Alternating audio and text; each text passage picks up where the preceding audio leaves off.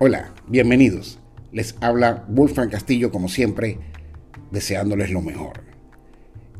Siempre he escuchado que cuando uno desea algo fervientemente, el destino, el universo, conspira para que eso se dé.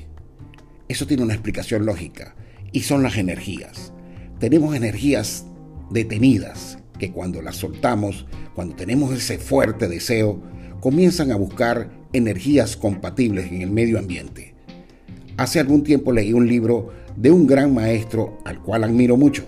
Se llama Deepak Chopra y el libro se llama El sincrodestino. Les recomiendo fervientemente que lean este libro. Muy interesante, muy aleccionador. Disfruten el capítulo número 6, El pensamiento estratégico. Saludos.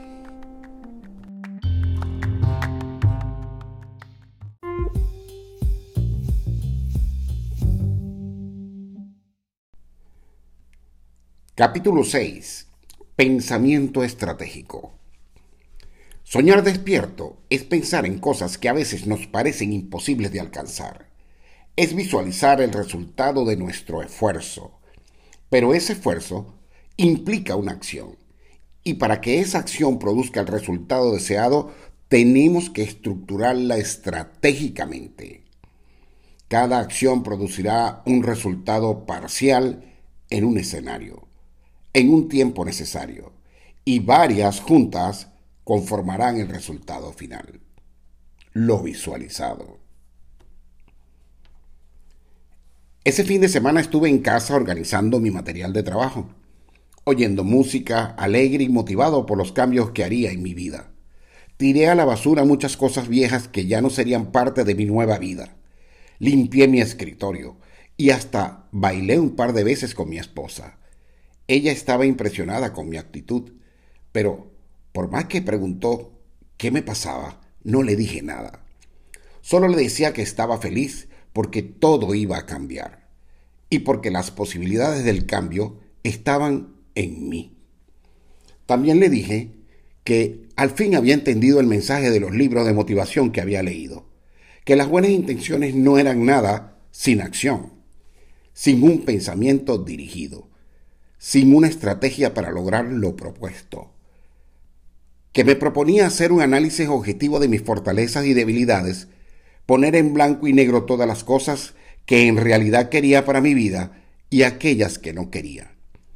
Reforzar mis fortalezas y determinar cuáles realmente servían a mi propósito y cuáles de mis debilidades debía mejorar o eliminar para lograrlo. Ella no comprendía lo que me estaba pasando pero compartía mi alegría. A las cinco y media de la mañana, cuando sonó el reloj despertador, yo ya estaba despierto y pensé que ya no lo necesitaría más. Me di una ducha con agua muy fría, me sentí lleno de energía. Mi esposa se maquillaba en el espejo del baño y hablamos de nuestro futuro. Sin pretenderlo, estábamos haciendo planes de cambio en nuestra vida y retomando otros que hacía tiempo que teníamos. Definitivamente, ella es parte de mi inspiración. Siempre me da consejos que a veces yo desatiendo. Y generalmente resulta que tiene la razón. Me gusta su sobriedad. Es una mujer muy talentosa. Ella había desarrollado su propio negocio en el último año, una tienda de ropa de playa que levantó casi de la nada, y cada día le iba mejor. En ese momento estaba pensando comercializar su marca como una franquicia. La verdad es que mi esposa, además de elegante y bella, tiene mucha iniciativa. Conmigo ha sido maravillosa y por eso su presencia para mí es fundamental. Quizá a veces es un poco dura, pero yo necesito su franqueza. Me quedé mirándola y la abracé, sin darme cuenta que estaba empezando a valorar lo afortunado que soy. Dios, ¿cómo he desperdiciado el tiempo solo quejándome, sin darme cuenta de todo lo bueno que tengo y sin la disposición de cambiar de actitud. Ya basta. Llegué a la oficina a las 7 menos 10. Entré al salón de ventas y saludé efusivamente a todos los compañeros que allí estaban. Todos estaban organizando su material de trabajo, dispuestos a empezar un nuevo mes. Algunos bromeaban sobre sus aventuras del fin de semana y yo solo pensaba en el señor elegante y en su auto rojo, en mi futuro, en el futuro que visualizaba.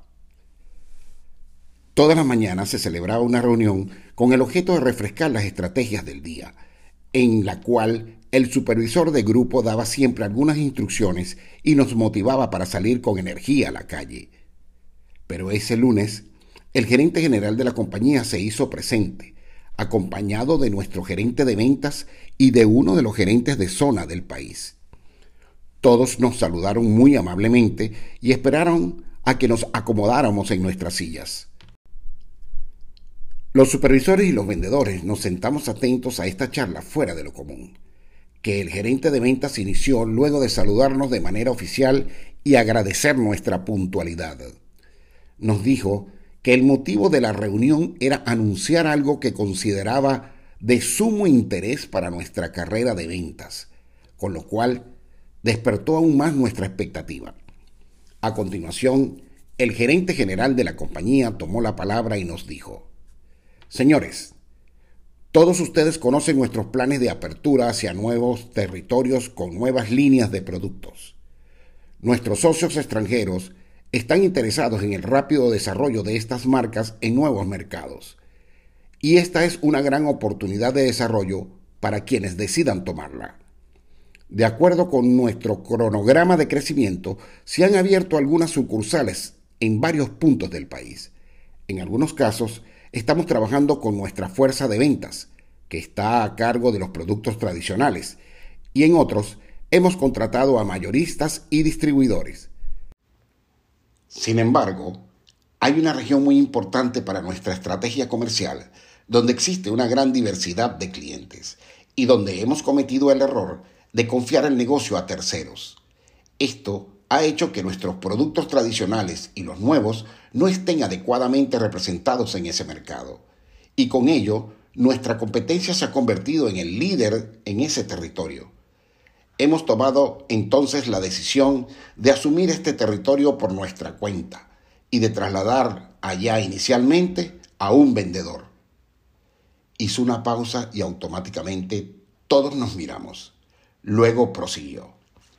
Un buen vendedor aquí también lo será allá. Quien asuma este reto tendrá una gran responsabilidad de crecer y desarrollarse con el apoyo de la compañía. Este hombre en una primera fase tendrá que hacer un análisis de nuestras marcas y conocer a los clientes. Luego tendrá la responsabilidad de lograr los objetivos de ventas y desarrollar la cartera de clientes actual, mientras se le provee la logística del plan de desarrollo de la región, que en principio estará a cargo de nuestro gerente de zona. Lograr los objetivos podría llevar algún tiempo, pero haremos evaluaciones periódicas para cumplir con un cronograma estimado del trabajo de esta persona dependerá la decisión de que la compañía invierta en una sede propia y haga una serie de traslados de personal a esa zona. Sabemos que el reto no es fácil y que se trata de un territorio lejano y donde la competencia es líder absoluto en todas las categorías de productos. Nuestra meta es que en 15 meses estemos vendiendo por lo menos el 20% de lo que está vendiendo la competencia y que aumentemos nuestra cartera de clientes en un 30%. Ni la gerencia de ventas ni yo escogeremos a nadie para el cargo. Queremos un voluntario que esté dispuesto a jugársela toda. El interesado tiene hasta mañana por la tarde para tomar su decisión y comunicársela a su gerente de zona. Recuerden, este puede ser el reto de sus vidas. También les recuerdo que a los tres meses la persona puede decidir regresar o mudarse definitivamente a la zona. La compañía lo apoyará en lo que decida. El gerente de venta nos hizo otro breve resumen del plan y luego se despidieron. Cuando los jefes se fueron, todos nos miramos en silencio, pero las murmuraciones no se hicieron esperar. Algunos se negaron de plano a considerar la posibilidad del traslado.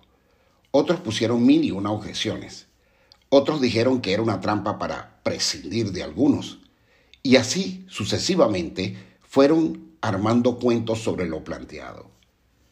Yo me quedé callado y solo pensaba que era una oportunidad y que debía aprovecharla. Seguro que el señor elegante lo aprobaría. De repente me puse de pie y sin querer dije en voz alta, yo soy, yo voy. De pronto todos callaron y se quedaron mirándome asombrados. ¿Sabes qué? dijo un compañero. Te vas a quemar allá. Es un reto muy grande, dijo otro. Mi esposa no estaría de acuerdo.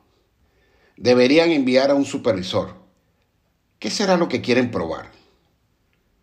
Sin pensarlo más y como por no dar tiempo de pensar a los demás, me fui a la oficina del gerente de ventas.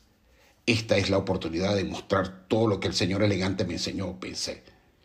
Y mientras caminaba meditaba. Mi esposa no se opondrá, porque esta es una gran oportunidad. El señor elegante sin duda lo haría. Además, yo me veo con éxito y siendo felicitado por mis logros. Le expresé a la secretaria mi deseo de hablar con el gerente de ventas, y ésta me hizo pasar de inmediato. Una vez dentro de la oficina, le comuniqué mi decisión. Por un momento el gerente se quedó observándome en silencio y luego dijo, La vida es curiosa. Voy a ser muy sincero con usted, y no lo tome a mal. Jamás esperé esta reacción tan rápida de usted. Lo felicito por haber aceptado este reto. Esta es una oportunidad única para que demuestre lo que puede hacer. Después me explicó algunos detalles logísticos y salí de su oficina. Casi al cerrar la puerta principal, alzó la voz y dijo, Su traslado debe efectuarse esta misma semana. Prepare todo. Las dudas me asaltaban, pero pensaba en el señor elegante y en mi deseo de éxito, y tomaba nuevas fuerzas.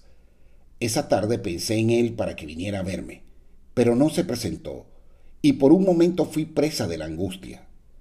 Al darle la noticia, mi esposa se mostró algo perturbada, pero luego apoyó mi decisión. De todas formas, al principio nos veríamos por lo menos cada dos semanas. Los dos días de preparación para el viaje habían terminado y el señor elegante aún no había aparecido. Esto me ponía nervioso, pero tenía fe, mucha fe. Si se tiene fe, capacidad y ganas, ¿qué puede fallar? me pregunté.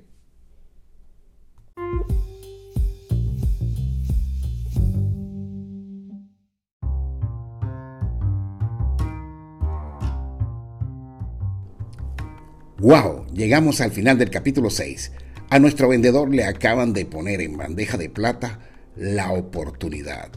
Ahora se encuentra en el umbral del camino al éxito. Ahora es que tiene que entrenarse y tener el mejor desempeño. Sigan con nosotros. Vamos a ver qué es lo que se quiere de un vendedor en el capítulo 7. Espero que les esté gustando y sobre todo que también les entretenga.